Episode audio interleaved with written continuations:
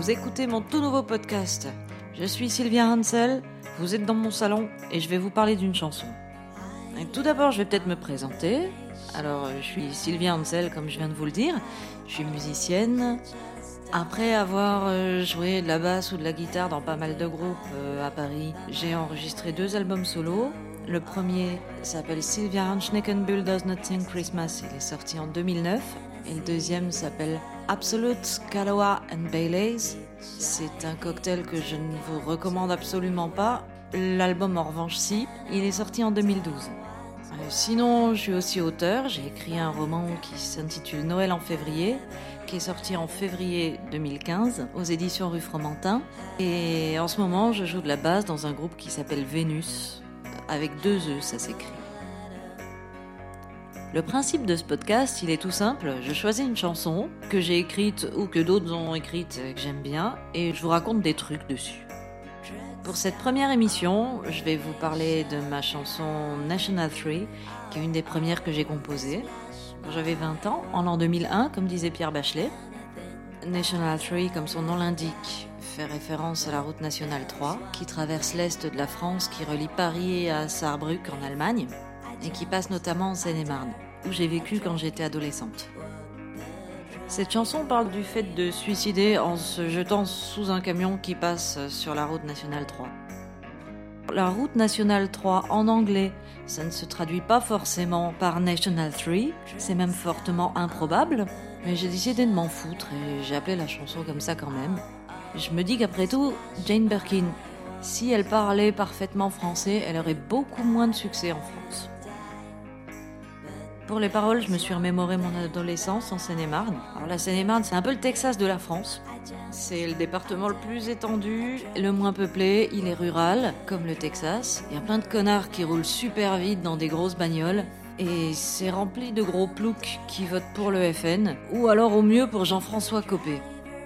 La Seine-et-Marne, c'est surtout un désert culturel, parce que comme c'est tout près de Paris, il n'y a pas d'université, tous les jeunes passés 18 ans, un peu intelligents, ils vont étudier à Paris. C'est complètement déserté. Il n'y a pas de bar rock, il n'y a pas de boîte de nuit un peu sympa. Il n'y a que des, trucs où t'entends Francky Vincent. On s'y fait incroyablement chier, croyez-moi. Les paroles font référence à un moment où j'avais un amoureux qui habitait à l'autre bout du département et dont j'attendais les lettres, on communiquait qu'en s'écrivant. Et la boîte aux lettres était au bord de la Nationale 3. Moi, je passais du temps dans la cuisine à regarder à la fenêtre. D'où les premières paroles. Every day I look by my window, oh, waiting for the postman. La suite, c'est Then I see this ugly whore hitchhiking to go to work. Alors ça vient pas de n'importe où, il y avait effectivement une prostituée d'un certain âge, assez trapue, qui portait tout le temps des lunettes de soleil, qui faisait du stop devant chez moi pour se rendre à son fourgon orange qui était situé dans les bois, c'était une pute à routier. Son fourgon était tombé en panne en plein milieu des bois, elle devait pas avoir la thune de faire réparer, donc elle allait sur son lieu de travail en stop. Parfois elle attendait vachement longtemps, la pauvre, avant de se faire ramasser. Et euh, sur la route nationale passaient des camions, tout le temps. Comme euh, ma vie était super merdique, je m'étais dit qu'un bon moyen d'en finir, c'était bah, tout simplement euh, de sortir de chez moi et de me jeter sous la roue d'un poids lourd. C'est de cette idée que parle la chanson. Et surtout, quand j'ai écrit cette chanson, j'étais assez amusée parce que comme le rythme euh, et les accords, c'est des power chords en majeur, tout va bien. Et c'était assez dansant au départ. Et je voulais en faire un tube. Je voulais que les gens dansent dessus en n'écoutant pas les paroles comme font tous les Français, en ignorant que ça parlait d'un suicide. À ce propos, je vais vous laisser écouter la version démo la première fois qu'elle a été enregistrée en 2004.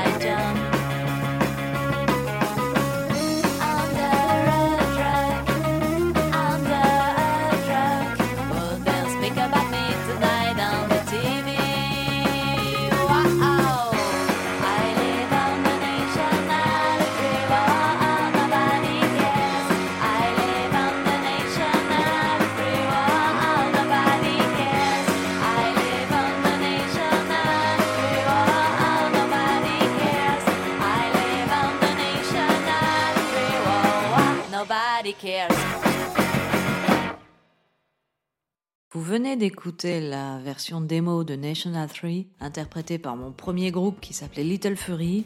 Alors il y a Basile à la guitare et au synthé, Tayeb à la batterie et moi j'étais à la basse et bien sûr au chant, vous l'auriez compris. Quelques mots sur la composition de cette chanson. J'avais ce riff, trois accords, parfait, on peut tout faire dessus. J'avais cette idée de parler de la Nationale 3, et alors après, euh, à un moment, je me suis dit, euh, on va s'emmerder là, si on met pas un pont ou quelque chose, si on reste juste sur les trois ou quatre accords, ça va être loup. À cette époque, j'aimais beaucoup Belen Sebastian, et j'apprenais à jouer la chanson Get Me Away From Here I'm Dying, qui faisait... Oh, get me away from here I'm dying. Play me a song to set me free.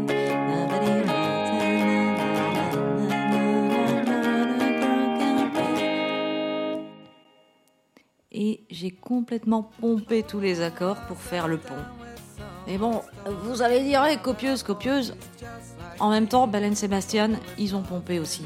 Parce qu'en fait, cette suite d'accords, c'est le canon de Pac. Merde Pardon, le canon de Pachelbel.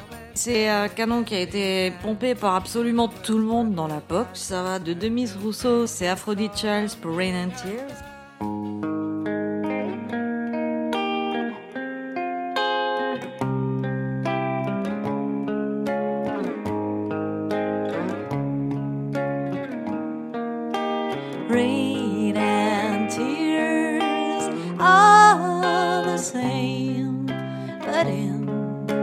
Sun you get to play the game. Ah, Il y a aussi Blink 182. Do you have the time to listen to me now? On va pas en chanter plus. Déjà parce que j'en connais pas plus en fait. Et si je vous proposais de l'écouter, ce pont?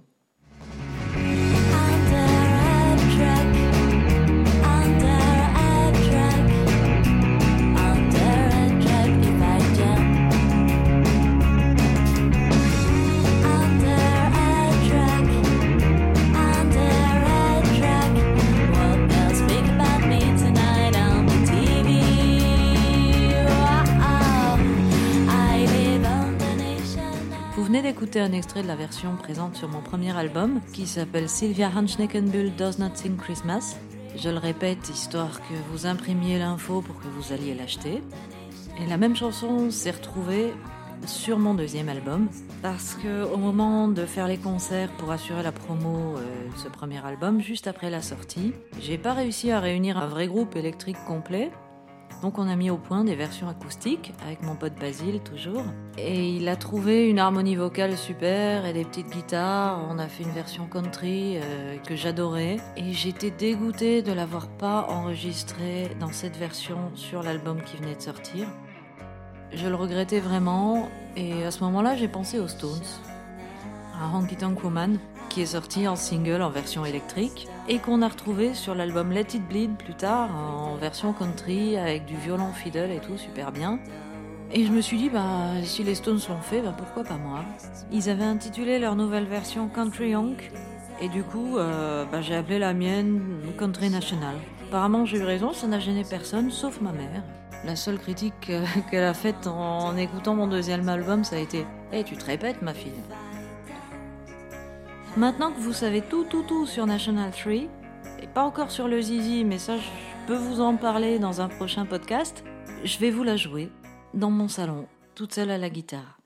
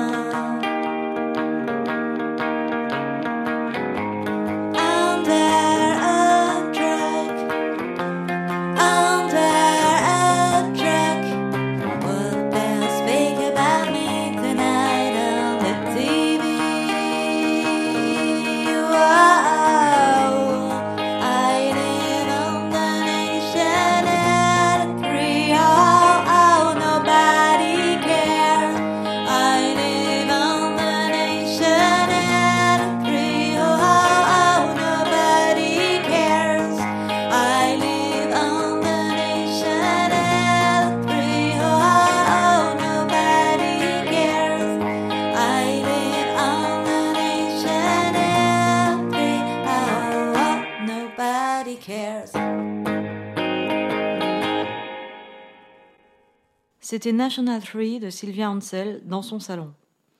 On s'y retrouve la semaine prochaine, je vous parlerai des Rolling Stones et de leur chanson Wild Horses, qui était ma préférée de tous les temps à l'époque.